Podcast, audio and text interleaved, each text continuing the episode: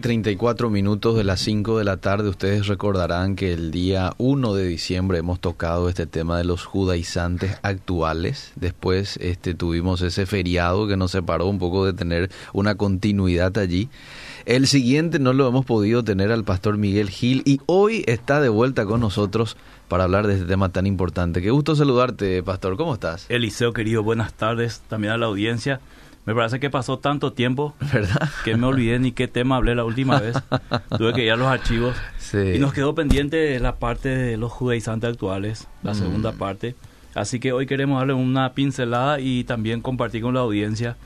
Sin ánimo, Eliseo, de, de ofender, sin ánimo de Claro. desprestigiar a nadie en su creencia. Ujú. Pero tenemos que también decir lo que siempre hemos dicho en vía positiva, lo que dice la palabra de Dios respecto a ciertos temas que hoy algunos confunden con cuestiones esenciales de la fe, que muchas de ellas no lo son, ¿verdad? Para algunos lo son, pero para la Biblia no lo es, como por ejemplo guardar las fiestas Mm. eh, y otras cuestiones que vamos a ir viendo que para muchos eh, es fundamental que los cristianos guarden porque esa es la raíz hebrea. Ah. Tenemos que decir, Liceo, que el, el- el cristianismo nació en un contexto judío, Sí. pero se desprende del judaísmo y uno de sus primeros perseguidores fueron justamente los judíos. Eh, Pablo abandona el, el- el judaísmo al cual, en el cual él se formó para predicarle a Jesucristo, para predicar la gracia, que él mismo fue testigo Mm. de algo que él perseguía, que finalmente terminó predicando. Entonces, eh, hay algunas cuestiones que hay que aclarar en este tema de los judaizantes actuales. Cuando yo me refiero a judaizantes actuales, no me refiero a eh, todos los que les gustan las raíces hebreas o están siguiendo las raíces hebreas, sino aquellos que presionan, eh, aquellos que menosprecian, tal cual como lo hacían los judíos en el primer siglo, Mm. a cristianos que no guardan el Shabbat, a los cristianos que no guardan las fiestas, a los cristianos que este, no están siguiendo las raíces hebreas, a aquellos que acusan a los cristianos de ser paganos, Mm. de tener una Biblia adulterada, Mm. de ser hijo de Constantino. Todas estas y muchas cosas más que algunos de los que enseñan las raíces hebreas o, eh, vamos a decir, el judaísmo mesiánico, Mm. eh, tienden a utilizar cuando se refieren a sus hermanos en Cristo. Entonces, eh, por eso quise tocar este tema y aclarar algunos puntos, como te dije. Por ejemplo, eh, todas las fiestas Mm. eh, y días celebrados por los israelitas en el Antiguo Testamento o Mm. fueron específicamente para la nación de Israel o fueron una sombra eh, de lo que había de venir que es Cristo. O sea, era un tipo, no una realidad. Y eso es claro en la palabra de Dios. Entonces, si Cristo vino y cumplió eh, todo lo que estaba escrito sobre él, nos dejó entonces un mejor pacto por lo cual nosotros podemos eh, caminar en ese nuevo pacto. ¿Y para qué volver a, un- a viejos rudimentos del Antiguo Testamento que ya pasaron, que solamente nos mostraban lo que tenía que venir, que era la persona del Mesías, Cristo? Y ahora nosotros eh, conocemos a Dios de otra manera, o dice la palabra de Dios, más bien somos conocidos por Él.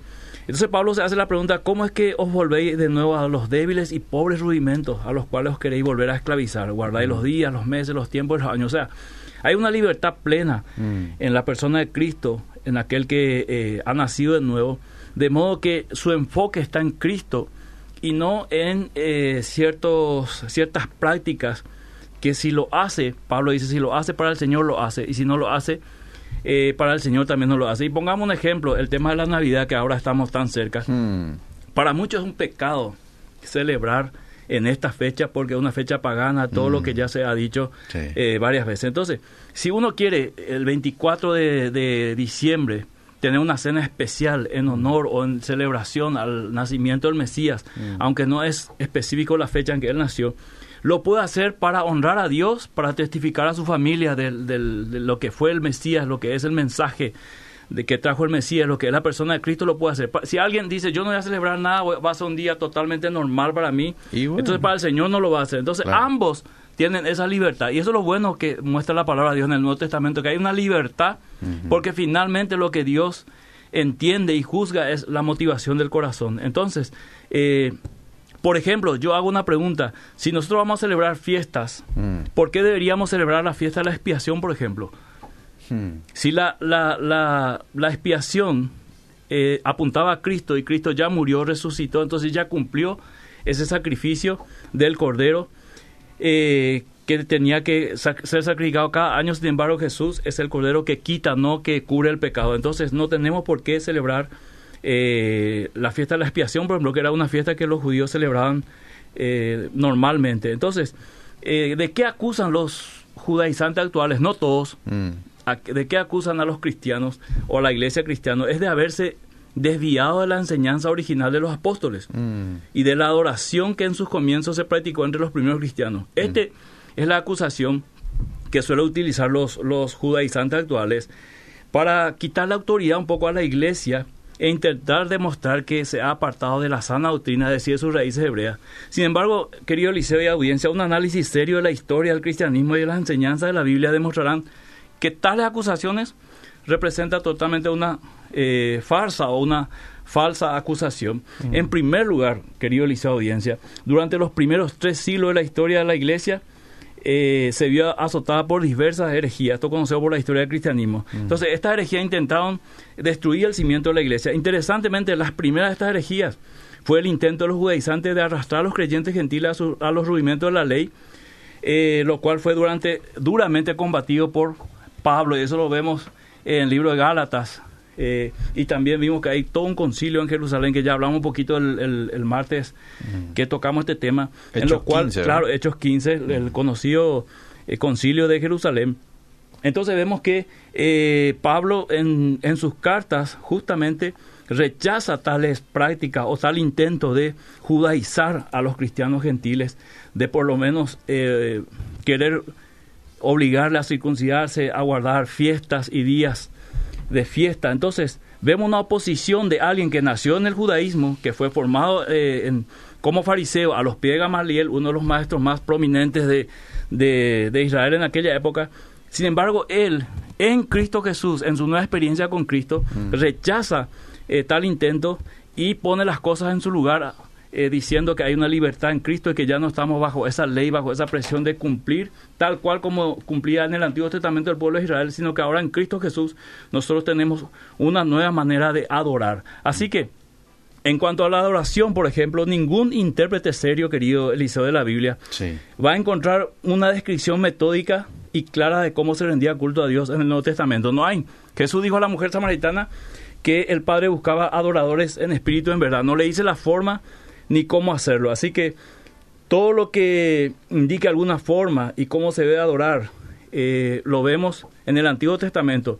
Solamente hallamos principios de adoración y algunas referencias vagas en el Nuevo Testamento. Entonces, eh, no hay tal así que usar el chofar, o por lo menos eh, usar este el manto y otras cosas que hoy son elementos prácticamente de muchas iglesias porque piensan que así están siendo más espirituales o su adoración va a ser mucho más efectiva. Mm. Entonces, eh, los mismos apóstoles claramente enseñaron que el asunto de guardar el Shabbat mm. o cualquier otro día era un asunto de la conciencia de cada creyente. Mm. Así que en Romanos nos dice, uno hace diferencia entre día y día, otro juzga iguales todos los días. Cada uno esté plenamente convencido en su propia mente.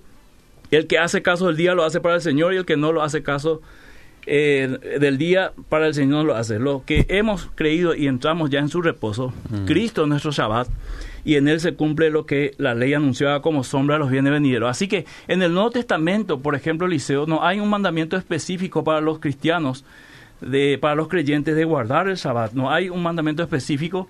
El concilio de Jerusalén ni siquiera se toca el tema, ¿verdad? Se da por sentado que son cuatro cosas que los líderes espirituales de aquella época le piden a los gentiles que mantengan eh, alejado de la idolatría, eh, mm. alejado de la inmoralidad, de sangre de ahogado y de comer sangre. Solamente eso y ninguna otra cosa más. Entonces, eh, yo tengo aquí lo que dice el doctor Donald Moore, mm. un escritor judío, el primer día de la semana es el que conmemora la resurrección de nuestro Señor y el día cuando el Cristo resucitado se presenta entre, eh, se presenta entre los suyos nos recuerda el inicio del nuevo pacto que tiene como base la muerte del Mesías con su significado inigualable y su victoria sobre la muerte, es decir, su resurrección. Mm. De manera que es el día predilecto en el cual el cristiano celebra su libertad de la esclavitud del pecado y conmemora su nueva creación en unión con Cristo. Es también un día de esperanza mm. para la pronta venida del Señor. De manera que el día del Señor es tanto memorial de la resurrección como anticipación de su regreso. Por mm. eso muchos cristianos nos reunimos voluntariamente para adorar al Señor y darle gracias, pues no hay una ley escrita que nos obliga a reunirnos. Nos encontramos libres del legalismo del antiguo pacto y sus tradiciones. Mm. Así que... Judío es el que... Claro. Así que eh, más adelante dice, como cristianos, al acercarse más al Mesías, son santos, completos y rectos. El rabino Pablo, comunicándose específicamente con los creyentes gentiles, escribe, en él, Yeshua, habita la plenitud de la deidad en forma corporal, y en él han sido ustedes hechos completos. En él han sido asimismo circuncidados con una circuncisión hecha sin manos, al ser removido del cuerpo de la carne, este, por la circuncisión del Mesías, es decir, una circuncisión espiritual que es mucho más poderoso y mucho más significativo perdón, que el físico que representaba que una persona pasara a ser parte de la nación de Israel. Es decir, esta circuncisión espiritual lo que hace es que al formar un nuevo pueblo que es la iglesia, tanto judíos como gentiles mm. son circuncidados espiritualmente y no físicamente. Por eso es que Pablo rechazaba el, la imposición de los judíos para circuncidarle a los nuevos creyentes y por eso hubo la el concilio en Jerusalén. Entonces, eh, querido Eliseo, básicamente son estas cuestiones. Lo otro es la teoría de que hay 10 eh, tribus perdidas, las tribus del norte, y que cada cristiano que se va convirtiendo a Cristo es parte de aquella tribu perdida Inclusive hay toda una, una, lista de apellidos donde vos podés buscar tu apellido Rolón mm. para que vos sepas que tenés antecedentes judíos. Mm. Entonces, lo que muchos interpretan es que Jesús vino a buscar a esas ovejas perdidas de Israel y mm. que en el momento que uno retorna a, a Jesús, está retornando a una de sus tribus o a su casa que es Israel, ¿verdad? Entonces, son todas teorías que bíblicamente no tienen sustento, a no ser que uno fuerce algunas, algunos textos del Antiguo Testamento.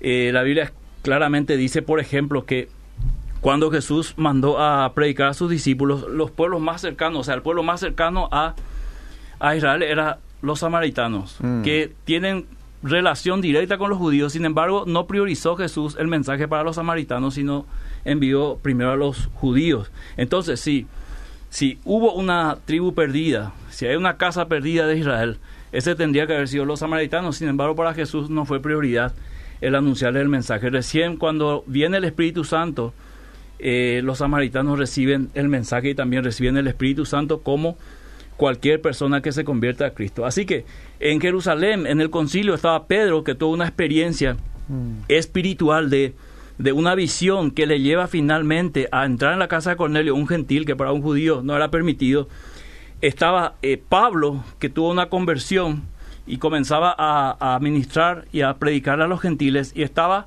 eh, Santiago, que era un judío puro, puro. O sea, en ese momento los tres tenían algo en común, mm. haber sido eh, circuncidados espiritualmente por Jesús, y lo, todo lo que estaban ahí, con la anuencia del Espíritu Santo, dice, nos pareció bien a nosotros y al Espíritu Santo no imponer ninguna carga más a los gentiles más que esto que ya lo habíamos mencionado. Entonces, querido Eliseo, el querer obligar a alguien a guardar el Sabbat, a guardar fiestas, a volver a ciertas raíces hebreas, porque si no lo hace, está en desobediencia, es totalmente falso desde todo el punto de vista del Nuevo Testamento. Mm, muy bien.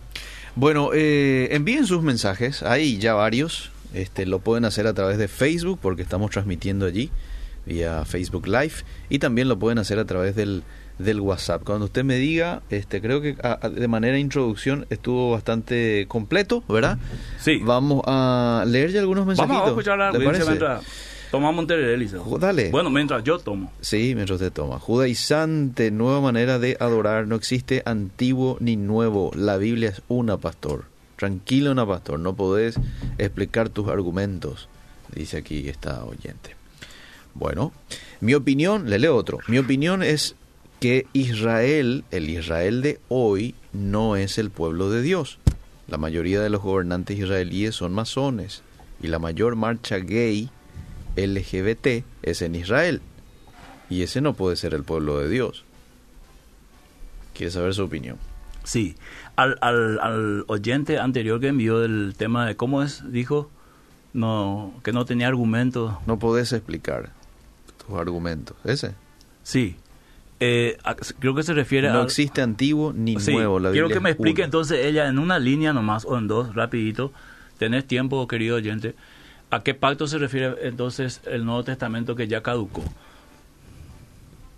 ¿Cuál es el pacto que caducó? Que desapareció. ¿Cuál es el nuevo sacerdocio? ¿Cuál es el sacerdocio que desapareció?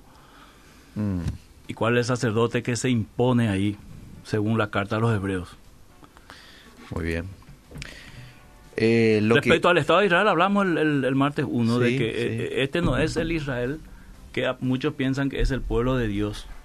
El pueblo de Dios es el Israel que eh, dice claramente Pablo que eh, pertenece a, a la Jerusalén celestial, que es la iglesia, donde judíos y gentiles ya no tienen ninguna barrera entre sí, de ambos hizo un, pu- un solo pueblo. Es lo que la palabra dice, querido Eliseo. Sí, Muchos señor. estarán de acuerdo, otros no, pero es lo que la Biblia dice. Sí. Lo que hacen eh, los católicos es una representación de cómo se hacía el sacrificio en el Antiguo Testamento, porque en la iglesia hay un lugar santo, después está el lugar santísimo y todo eso. Eh, si me podría explicar, por favor. Se Mm. refiere a, a las Al- iglesias católicas. Se refiere solamente al, al diseño del, del templo, Mm, porque sacrificios los católicos no hacen. Bueno, o de matar animales como en el Antiguo Testamento. esto es por el roe mexicano pastor, dice un oyente. El rol mexicano. Ah, y- ¿Cuál de ellos? Pero, pero no, no precisamente a él se está refiriendo. Usted No, está no, no, hablando no, en línea general, ¿verdad? Especialmente aquellos Sí. que eh, creen que por decir Yeshua, Mm, por guardar ciertas fiestas y porque el viernes a la tarde guardan el Shabbat, son más espirituales y son más que obedientes que los cristianos. Los que no lo hacemos o los que no lo hacen son paganos o son desobedientes. mm. Muy bien. Eh, no a la misa me estoy refiriendo, dice. A, A la, la misa. misa. eh. La verdad que yo hace años no miro una misa, ni, ni cuenta me doy lo que está Bueno. diciendo, o no entiendo a qué se refiere. Bueno, bendiciones, pastor. Está buenísimo el programa. Fidelina. Cintia dice, me encanta el programa. Creo rotundamente que Dios pesa los corazones, nada más. Si te sentís bien, sabes que a Él le agrada. Y si lo sientes turbio, incómodo, entonces no le agrada. ¿Ok? El tema de la alimentación, dice otro oyente, eso ya eh, dejó de estar vigente porque en el Antiguo Testamento Dios es eh, bien puntual con lo que el pueblo de Israel debía de consumir. Sí. Hay una libertad, Liceo, de hacerlo o no hacerlo, pero Mm. no tiene ningún efecto espiritual. Pablo lo dice claramente, ¿verdad? De que eh, ningún sacrificio tiene poder sobre las tentaciones de la carne. Entonces, pero toda alimentación sana, eh, toda buena. alimentación que, claro, es Sí. bueno, pero eh, lo del kosher se, se refiere, es más talmúdico que, que, que mandamiento para el Nuevo Testamento. No hay una, una referencia donde eh, diga en el Nuevo Testamento que somos obligados a guardar ciertos alimentos, excepto lo que está escrito en Hechos capítulo 15. Muy bien. Bueno, estos son los mensajes que hasta ahora llegaron, ¿eh? Vamos a continuar un poquito, pastor, y luego le interrumpo de vuelta con más mensajes. Aquí está llegando otro. Dice, ¿y la reconstrucción del templo, del tercer templo, eso es real o simbólico? Porque hoy día genera eso mucha controversia. Sí, eh, eso tiene una explicación escatológica más, más que bíblica, querido Liceo. El, los que creen en, la, en el dispensacionalismo, que es una de las posturas escatológicas, creen que el tercer templo es crucial para las profecías finales, porque el anticristo, eh, siempre habló supuestamente desde esa postura, va a llegar a sentarse en ese tercer templo Mm, y ahí es donde va a haber la dominación desoladora del cual habla el profeta Daniel. ¿verdad? ok. Eh, se, puede, se podría construir el tercer templo, ¿por qué no? Pero no va a tener una incidencia a no ser que uno crea esa postura escatológica. Eh, y hasta ahora creo que llevan años, siglos, queriendo intentar levantar el, el tercer templo y hasta ahora no se puede. Bueno, muy bien. ¿Qué es el Aparte, tal- si se levanta el tercer templo Sí. no significa que Dios va a volver a aceptar los mismos sacrificios del Antiguo Testamento y que tendría que levantar otra vez el sacerdocio levítico, Ah. dejando de lado el sacerdocio Melquisedec al cual pertenece Cristo. Ajá. Bueno, pastor, ¿qué es el Talmud y el Misha, el famoso cabalista? Sí, el Talmud es un conjunto de, de escritos eh, e interpretaciones de, de los maestros judíos. No es lo mismo que eh, la Torah, no es lo mismo que la Tanakh.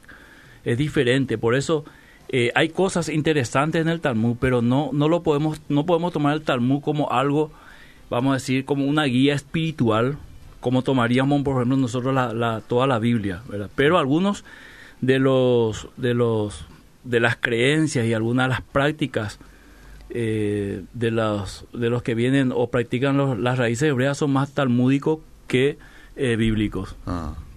Bueno, eh, aquí un oyente está planteando eh, sobre el arrebatamiento y no es nuestro tema, por eso no, no, no lo voy a leer. Pero lo voy a leer luego, ¿sí? En privado. Si usted quiere aquí contestarle. Hola, qué gusto escucharles. Estoy de acuerdo con el pastor Miguel. Un abrazo para él y para vos, Eliseo. Muy bien. A ver, hay otro mensajito aquí. Me voy al WhatsApp. Estamos disfrutando, anotando, pastor, todo lo que usted está diciendo hoy porque me parece muy interesante y bíblico a la vez. Bendiciones, pastor, que pases bien. Saludos a la familia. A ver, siempre en sintonía desde Itagua. Bueno, estos son los mensajes que están llegando, pastor. ¿eh? Bueno, eh, seguimos. Ahí está escribiendo la persona que vos le acabas de preguntar algo. Está escribiendo. Ah, Este, ni, ni bien tenga su respuesta, ya te voy a estar comentando. Seguimos. Eh, otro argumento por, por lo cual los judaizantes actuales eh, acusan a los cristianos es que el Dios que adoramos es una deidad falsa, pagana, Mm. y no el verdadero Dios de la Biblia. Así lo afirma en uno de sus escritos. Dice textualmente, el Dios del 99% del mundo cristiano es simplemente Bel, Moloch, Zeus, o cuando mucho Osiris, Mitra o Adonis. Eh, aunque con otros nombres modernos a quienes la gente adora con las antiguas ceremonias paganas y fórmulas ritualistas. Yahweh no es el ser supremo del cristianismo, la religión moderna ignora el nombre de Yahweh. Y estos son, estas son las cosas, Eliseo, que no tiene pie ni cabeza al momento de que uno eh, ataca la fe del otro, solamente porque es distinto en forma, no en fondo, ¿verdad? Porque si yo digo Jesús, Jesús es el nombre griego de Jesús. Sí. Inclusive yo podría dejar de decir Jesús y decir Ñandeyara en guaraní, que tiene un significado profundo y bíblico, que es nuestro dueño o nuestro creador. Ah. ¿verdad? Entonces, ¿cuál es la diferencia en que yo no pronuncie Yeshua o, o no pronuncie Yahweh y pronuncie otro nombre refiriéndome al mismo Dios? Mm. ¿Acaso no es, no es más no es más poderoso, no es más creativo que en las distintas culturas el mismo Dios tenga distintos nombres, pero es el mismo Dios? Sí. Porque los indígenas le llaman a ese Dios, a ese Ñandeyara que nosotros le decimos, lo llaman de otra manera, pero ellos se refieren a ese Dios creador, a ese único Dios poderoso, se refieren a ese Jesús que dio su vida, que murió y resucitó. Es, en realidad es la misma persona. ¿Cuál es el pecado de no llamarle por su nombre? Mm. ¿Verdad? De que sí o sí. Entonces siempre vas a ver aquellos que están en las raíces hebreas o, o, eh, en esta línea, no te van a decir Jesús, ni escribir Jesús. Mm. ¿Verdad? Siempre van a decir Yeshua. No se sienten libres de decir Jesús Eliseo. Mm. Es como que están pecando si dicen Jesús. Bueno, algunos más liberales lo hacen, ¿verdad? Pero la mayoría no lo quiere hacer porque hay que pronunciar el nombre original de Jesús en hebreo. Mm. Y si vamos a pronunciar el nombre original, pronunciamos en arameo entonces. ¿Verdad? Y todo el Nuevo Testamento se escribió en griego. Mm. ¿Verdad? Eh, es más, el Antiguo Testamento después se tradujo del hebreo al griego. Mm. Entonces, era el- eh, eh, en la traducción es la forma en que el nombre pasa a ser eh, de la misma persona y claro que se va a pronunciar diferente, querido Liceo. Mm. Muy bien, bien. Bueno, ¿usted quiere decir algo más o...? Esta acusación que hacen de, de- de tener Dios pagano es muy peligrosa, Liceo. Mm. Eh, rayaría ya casi la blasfemia del Espíritu Santo. Mm. Esta acusación no es verdadera. El Dios de la cristiandad es el mismo Yahweh Jehová de la Biblia y así lo confirman los credos y las confesiones más antiguas de la teología cristiana ortodoxa. Basta hacer un examen del credo apostólico, la confesión belga, la helvética, el catecismo menor y mayor de Westminster, eh, las confesiones de Londres y otro para darse cuenta que la fidelidad es la fidelidad de las mismas al cristianismo histórico, o sea, es el mismo Dios de- del cual se hace una confesión creyendo en este Dios. ¿verdad? Así que decir que el Dios que nosotros adoramos es un Dios pagano es medio peligroso, querido Eliseo. Bueno, muy bien. Bendiciones, estoy de acuerdo con usted, pastor. Otra persona dice, este, hay algunas cuestiones que estoy y no y no de acuerdo. Y sí, seguramente. Claro, hay libertad, Eliseo. Claro, no vamos a estarlo todos de acuerdo, ¿verdad? Ojalá estuviésemos todos de acuerdo, Eliseo. Lo importante nomás es, así como usted dijo en su momento, respetar, ¿verdad? Aquel que quiere eh, y bueno, lo practica y aquel que no, entonces también tiene la libertad sin que sea juzgado por la otra persona, ¿verdad? Pastores, a mí se me hace que ahora las iglesias andan sin cabeza porque Cristo es el cuerpo de la iglesia y Jehová, Dios es la cabeza. Y si Dios vino en espíritu en el cuerpo de Cristo, eh, porque la Biblia no cambia nada, Dios de hoy, de siempre y por los siglos de los siglos, dice. Ah, Categórico que Cristo es la cabeza de la iglesia, Eliseo. Mm. Y nosotros somos su cuerpo. Sí. ¿verdad? Y este Cristo es el mismo Cristo del cual habla la Biblia, que vino, nació, murió, resucitó, ascendió a los cielos y viene otra vez. Muy bien. A ver qué más. Parece que la gente hoy está, la gran mayoría, de acuerdo con lo que usted dijo, ¿eh? ¿En serio? Sí, hay varios que dicen aquí. Apoyo lo que dice el pastor, me gustan mucho los programas del pastor. Derlis Gómez te saluda desde Pacaraí. Ah, saludos, Derlis. Excelente Eliseo programa. querido, Eh. eh, ya que hablamos de saludos, hoy Sí. está de cumple el pastor Juan Ángel Martínez de la Iglesia de la Estación, Ah, nuestro querido pastor de jóvenes. Ok. Así que, pastor Juan Ángel, un abrazo grande, que Dios te bendiga y siga prosperando tu vida. Bien, bien. Sí, totalmente de acuerdo, dice Derly. Este, y más vale, porque el pastor aquí está, ¿verdad? Él es de tu iglesia, Derly. No, él es ¿No? un es de Pacaraí, es un Ah, amigo. Él- bueno. Él, es el ex arquero de, de Guaraní, Sol, Luque. Ah, mira. El, también preparador de arquero de la selección. Eh, Eh, hace poco estuvo en Libertad. saludo para Así que, Derly, un abrazo, querido. Muy bien. A ver qué otra persona dice. De acuerdo. Gisela también se comunica, agradece. Este, a ver qué dice esta persona. Totalmente de acuerdo. Un abrazo para ustedes. Feliz Nochebuena. Abrazo grande para todos. Muy bien. Estos son los mensajes que llegaron, pastor. Ahora hay un punto importante, Eliseo, para, para ir Hmm. culminando. No sé, tenemos todavía tiempo. Tenemos todavía, bueno. sí.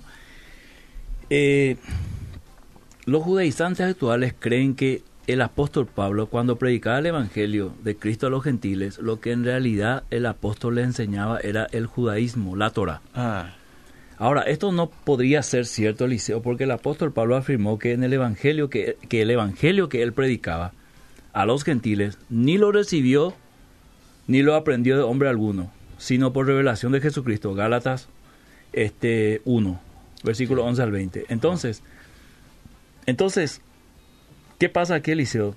Eh, el apóstol Pablo recibió instrucciones de Gamaliel, mm, siendo un fariseo, todo lo que es la Torah, la ley. Entonces, ¿por qué Pablo dice que el, el evangelio que él predicó a los gentiles no lo recibió de hombre alguno? Bueno, algunos me dirán, claro, porque Gamaliel recibió de Dios y lo volvió a transmitir a Pablo. Pero la lógica dice que este, si Pablo estaba enseñando la Torah, iba a ser fácil para él decir, esto yo lo recibí de Gamaliel ah, y los vuelvo a transmitir a ustedes, iba a tener mucho más peso. ¿verdad? Que, que lo diga Pablo. Entonces, sin embargo, él dice que no lo recibió de hombre, sino por revelación directa de Jesucristo.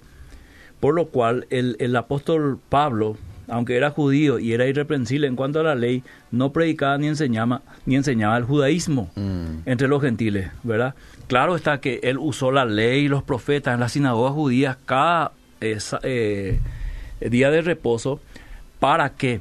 Para probarle por medio de la ley y los profetas, por medio de la Torah, a los judíos que Jesucristo era el Mesías, ya que no todos los judíos que creían que Jesús era el Mesías. Entonces utiliza él eh, la Torah para mostrarle a los judíos de que ese, ese Jesucristo que vino que murió, ese era el Mesías que hablaba el Antiguo Testamento y lo que se le había prometido a Israel. Entonces, eh, esto es para aclarar también, querido Eliseo, que este, el Evangelio es un mensaje nuevo y es un mensaje de gracia que contradice la ley, porque hasta ahí la justificación era por la ley. Pablo dice claramente, si la justificación es por la ley, en vano murió Cristo. Mm. Entonces, eh, la ley demuestra, es un ayo que nos lleva y nos demuestra que no somos capaces de, de- de obedecer a Dios. Y es por eso eh, había una necesidad de que alguien obediente a esa ley cumpla y muera por nosotros para liberarnos y hacer que la gracia y la justificación sea por fe, como lo fue Abraham, donde empieza el pacto del llamado a los creyentes en la simiente que era Cristo, y que todos los que iban a ser de la fe de Abraham iban a ser hijos de Dios, sean judíos, sean gentiles. Entonces, es la misma, la misma fe y la misma justificación que es para los gentiles, es también para los judíos. Por eso Pablo en Romanos 11 habla de un remanente que es escogido por gracia. Es decir, eh, si nosotros tomamos a Israel, los, los salvos o los hijos de Abraham, los verdaderos hijos de Abraham de la fe, son aquellos judíos nacidos en Israel, pero que han creído en la fe del Mesías, así como creyó Abraham y así como cree cualquier gentil que pasa a ser también parte del pueblo de Dios y pasa a ser uno con un judío y juntos forman un solo pueblo. Por eso Pablo dice, en Cristo ya no hay judío ni gentil, ya no hay mujer ni, ni, ni varón, ya no hay siervos ni libres, sino todos somos uno en Cristo, todos hemos pasado el mismo proceso. Y esta, este Estado de Israel que está, que fue fundado en 1948, cualquier judío que nazca ahí tendrá que pasar por el mismo proceso de la fe de Abraham, de la justificación por fe, por la gracia, de aceptar a Jesucristo, el sacrificio, de creer en el Cristo, que es el Mesías, para ser salvo. El hecho de haber eh, nacido judío no le exime de, esa, de ese camino que fue dado a Abraham y en Abraham dado a todas las naciones, querido Eliseo, porque cuando Dios le dice a Abraham, en tu simiente será bendita todas las naciones, se está refiriendo a Jesucristo, que cuando Él venga, todos, todos los pecadores tendrían una oportunidad en Él. Por eso dice la palabra de Dios que Dios sujetó a todos bajo pecado para tener misericordia de todos. Hmm. Muy bien. Creo que todos aquellos que recibieron a Cristo por fe son de Israel espiritual. Bendiciones. Te saluda Freddy. Pero eso no significa que adoptemos su cultura, dice. Eliseo, ¿puedo hacer una aclaración aquí? Dale. Porque esto es importante, Eliseo. A mí me encanta toda, toda la cultura judía. Mm. Los, los, las enseñanzas de las raíces hebreas me encanta, Eliseo. Sí. En serio te digo, Eliseo, y no miento. Y, y aquellos que me conocen y saben eh, que muchas veces compartimos enseñanzas y compartimos eh, este algunas, pero lo que yo no estoy de acuerdo, Eliseo, Mm. es en querer imponer eso como algo esencial para la salvación. Es decir, que si eso no lo estás haciendo, como que no sos cristiano o no sos salvo o, O te vas a ir al infierno. Claro, si a mí me gusta, a mí me gusta celebrar el Shabbat el viernes a las 6 de la mañana con mi vela, con mi vino, Ah. y yo lo hago y siento la presencia de Dios y me siento bien haciéndolo y lo quiero hacer siempre, no Mm. te puedo obligar, Eliseo, a vos a hacerlo. Ah, claro. ¿Entendés? Sí. Porque vos escoges el domingo para hacer eh, tener tu día de reposo y Ah. adorar a Dios con tu familia Ah. y también es respetable. Ah, claro. ¿Entendés, Eliseo? Y no podemos nosotros eh, considerarnos enemigos porque vos haces de una manera eh, alusión a un día, honrar a Dios en un día especial y yo lo hago de otra manera. Entonces, eh, hay muchas personas que no comen cerdo, por ejemplo, muchos cristianos que no comen cerdo, mirando esa lista de, de- de- del Antiguo Testamento, de la limitación Levítico, y hay otros que le bajan una, una- un mulo de cerdo, una costillita, y no sienten ningún peso de conciencia, pues yo no puedo acusarle a él de que es menos espiritual, de que está siendo pagano y está desobedeciendo a Dios porque está comiendo cerdo. Mm. Porque Pablo claramente dice, si ustedes son invitados en algún lugar, Mm. coman de todo lo que se ponga en la mesa. Aún si, si es sacrificado un ídolo, ustedes pueden comer. Mm. Pero si alguien lo declara, esto es sacrificado a ídolos, ustedes no lo coman, no por la conciencia de ustedes. Ustedes lo pueden comer sin problema, con un ídolo no es nada en el mundo, sino no lo coman por causa del que lo declaró, Mm. para que él no tropiece en ustedes. Entonces, ¿cuál es eh, el fundamento? ahí? el fundamento es yo puedo comer de todo, aún la, la comida que fue sacrificada a un ídolo, yo puedo comer Mm. con acción de gracia, un ídolo no es nada. Pero, ¿cuál es el, el segundo fundamento? O lo secundario en ese, en ese, en ese, en ese texto es que no vayas a herir la conciencia del otro Claro. Porque es más fácil que vos no comas Mm. que él se recupere de verte comiendo una comida para ídolo. Claro. Entonces, esto es claro en, en la palabra. Entonces, no podemos nosotros eh, acusarle a alguien que come cerdo diciendo que es menos espiritual, que está pecando, porque la misma Biblia en el Nuevo Testamento nos dice que nosotros podemos comer de todo, inclusive de la comida sacrificada a ídolos.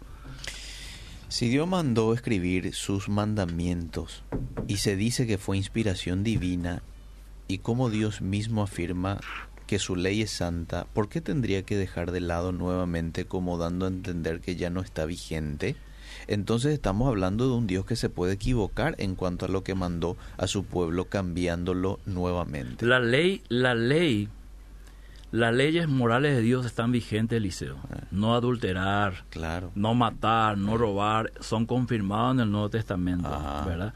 Lo que la Biblia dice es que cumpliendo las leyes, tal cual como el Antiguo Testamento lo presenta, ya no es válido para ser salvo, porque se ha encontrado hasta aquí que nadie lo pudo cumplir, porque aquel que en uno falla es culpable de todo. Entonces, mostrando la ley al hombre que es incapaz de cumplirlo, entonces el hombre está perdido y ahí aparece en escena el Salvador Hmm. y da una oportunidad que es ahora por la gracia y por la fe, ya no por el accionar de las obras de la ley. Ok. ¿Entendés, querido Eliseo? Bien. Ese nomás es el punto. No es que ahora está anulado, no adulterar, podemos adulterar todo. No es eso lo que estamos diciendo. Claro, nos está invalidando el Antiguo Claro. Testamento ahora, ¿verdad? Muy bien, Pastor Miguel, estamos de acuerdo contigo, dice otra persona. La palabra de Dios es sabia, bendiciones. A ver, algunos mensajitos más aquí en Facebook. Dice, ¿podrían explicarme cómo queda el día de reposo al decir Jesús, yo soy Señor del día de reposo? Se abolió ahí. Y recién lo dijimos, Él es nuestro reposo ahora. sí. Él es nuestro reposo, Cristo es nuestro reposo. El hombre eh, no fue hecho a causa del día de reposo, sino el día de reposo a causa del hombre. Hmm, ¿verdad? Entonces, quien está en Cristo ha reposado sus obras, dice la palabra de Dios. Es bueno tomar un día para honrar a Dios, por supuesto. Es bueno tomar un día para descansar en nuestras obras, por supuesto. como ¿Qué día puede ser? Sábado, domingo, lunes, cualquier día. Y miércoles también puede ser, ¿verdad? Claro, Sí. cualquier día que yo dedique como un día de reposo para honrar a Dios y repose de mis obras. Bien, buenísimo. Fuera del tema, pero si pueden hablar un poquito acerca del pesebre, está bien para colocar, dice. Juan Mellone dice, estoy totalmente de acuerdo con el pastor. Gil, bueno. A ver, Patricia, el que ya leí. Bendiciones, qué gusto saludarles, pastores. A ver, inviten a otros maestros mejor instruidos. dice. Bueno, Estoy de acuerdo con el pastor porque yo no siempre escucho Radio Bedira, pero estoy de acuerdo con él, dice. lo que algunos quieren que yo diga es que hay que guardar el sábado, ¿verdad? Que hay que volver a las raíces hebreas, que somos las tribus perdidas de Israel, ¿verdad? Mm, Si yo digo eso, a muchos les voy a agradar. ¿verdad? Ahora, yo, a aquellas personas, yo eh, les desafío el próximo año, porque este año ya es imposible, a que vengan aquí en Odedira, eh, no aquí en la cabina porque no tenemos mucho tiempo, sino ahí en el salón de Obedira, traigan la Biblia y ahí podamos debatir tranquilamente el liceo, con tiempo, sin preocuparnos porque es un espacio que tiene su límite de tiempo. Mm. Ya lo, lo hicimos una vez con el tema apostólico profético, Sí, ¿te acuerdas? Y no nos dio casi el tiempo, ¿verdad? sí. Entonces acá va a ser difícil hacerlo, pero aquí en el salón de la Odira vamos a pedirle permiso de Odira a- al licenciado Edgar Klassen y vengan con su Biblia, vengan con sus maestros de la palabra, nos sentamos y ahí discutimos el liceo querido. Bueno, Y ahí nos edificamos sin pelearnos, ahí vemos por qué el sabbat no está vigente, ah, ¿verdad? bueno. Porque acá, acá lo que damos es pantallazos de pu- cosas puntuales, ¿verdad? Pero ahí con Biblia a mano, ahí hablamos de Hechos 15, 21. Ajá. ¿Por qué dicen que eh, Moisés tenía quien les predique en la sinagoga? Mm, ¿verdad? Ahí vemos un poco de historia mm, y que ellos me demuestran dónde nació la Biblia hebrea, Bueno, está bien. Pues eso sería lo justo, eh, claro, pero ya para el próximo año, Para el gente, próximo año, estamos sí. hablando ya por febrero, marzo más o menos, ¿verdad? Porque Por ahora ahí. en enero usted se va a tomar un tiempito. Febrero también, Eliseo. Febrero también. Claro, porque yo vengo de, vos sabés, un trabajo de grado Sí, que no tiene fecha, entonces posiblemente fin de enero y quincena de febrero yo esté buenísimo. Eh, así que retornamos marzo del 2021 si Dios permite. Amén. Bien, pastor. Gracias por el tiempo. Eliseo querido. nos resta un programa Un más. programa. Y el próximo, el próximo martes Sí. vamos a hablar un poco del fin del mundo. Ah, qué Porque no sabemos si el año que viene vamos a volver. ¿verdad? Y ahí Sí. podemos hablar de todo el arrebatamiento y todas estas cosas que Bueno. la vacuna, el anticristo. Vamos a meter todo. Vamos a meter todo en ese en esos 40 minutos. Así Bueno. que nos vemos el próximo martes, querido Liceo. Muy bien, seguimos.